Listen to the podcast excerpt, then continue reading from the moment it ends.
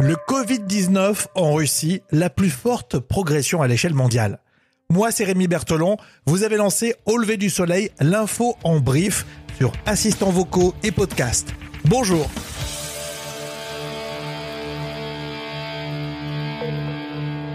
Au lever du soleil Avec Rémi. Si moi j'ai changé, que vous avez changé, tout le monde peut arriver à changer. Copyright Rocky 4, USA contre URSS. Enfin bon, bref. Le sujet de ce podcast, la Russie face au coronavirus. On en parlait déjà d'ailleurs dans ce podcast. Les fêtes religieuses auraient pu casser la dynamique du confinement. Il n'en est rien. Tout comme en Russie, c'est ce qu'on a vu sur France 24. Une capitale quasi déserte le dimanche de la Pâque orthodoxe. Suite à l'appel des autorités et des religieux, les moscovites ont globalement respecté le confinement. Et la Russie gérait plutôt bien le Covid-19 jusqu'à présent. Mais malgré les mesures de confinement en vigueur jusqu'à la fin du mois, le nombre de cas ne cesse de s'amplifier. Plus de 6000 contaminations ce dimanche, c'est la plus forte progression à l'échelle mondiale. Alors vous le savez, c'est immense la Russie, mais à Moscou, c'est certainement plus compliqué pour gérer le Covid-19. À Moscou, épicentre de l'épidémie dans le pays, le pire est encore à venir selon les autorités. Le nombre de morts devrait atteindre un pic dans les deux à trois prochaines semaines. Face à la situation, la ville de 12 millions d'habitants a sorti de terre un hôpital en quelques semaines. Les premiers patients doivent y être admis dans les prochaines heures.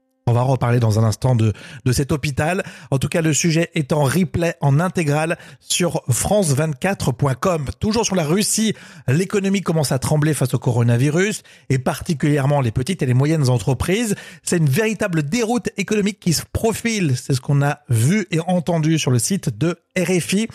D'ailleurs, euh, pour encourager les Russes à rester chez eux, Vladimir Poutine a décidé de leur octroyer des congés payés. Sauf qu'il y a un problème, c'est que Poutine n'annonce aucune aide pour les entreprises qui s'occupent de ces euh, fameux salariés. Un petit vrai faux sur euh, la Russie, un événement au centre de la politique mémorielle en Russie, mais aussi un rendez-vous diplomatique attendu par Poutine. C'était le défilé du 75e anniversaire de la victoire sur le nazisme prévu le 9 mai. Il a été annulé. Vrai ou faux? Emmanuel Macron avait promis d'y assister. C'est vrai.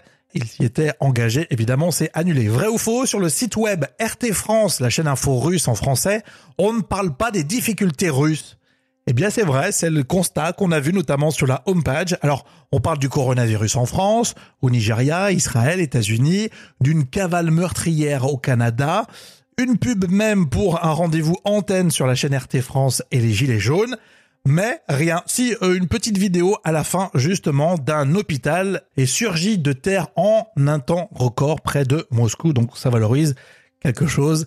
Bref, allez voir si ça a évolué depuis sur le site web RT France. Et puis enfin, vrai ou faux, sur 30 millions d'amis.fr, on ne parle pas du Covid-19. C'est faux, puisque effectivement, il y a une campagne de la Fondation 30 millions d'amis et ils ont reçu de nombreux signalements concernant des animaux livrés à eux-mêmes dans les maisons et les appartements vides endurant la faim et la soif pendant ce confinement. Dans l'actualité musicale, hommage à Christophe, vous lancez Au lever du soleil, la playlist sur 10 heures et vous écouterez Christophe en featuring avec Philippe Catherine, une reprise inattendue d'Aline. N'oubliez pas, OK Google, quelles sont les dernières infos au lever du soleil et Alexa Active au lever du soleil podcast. Dans l'épisode précédent, on parlait des résidents en EHPAD qui n'ont plus accès à l'hôpital. Écoutez, c'est très intéressant. On vous souhaite évidemment beaucoup de courage et le meilleur pour aujourd'hui.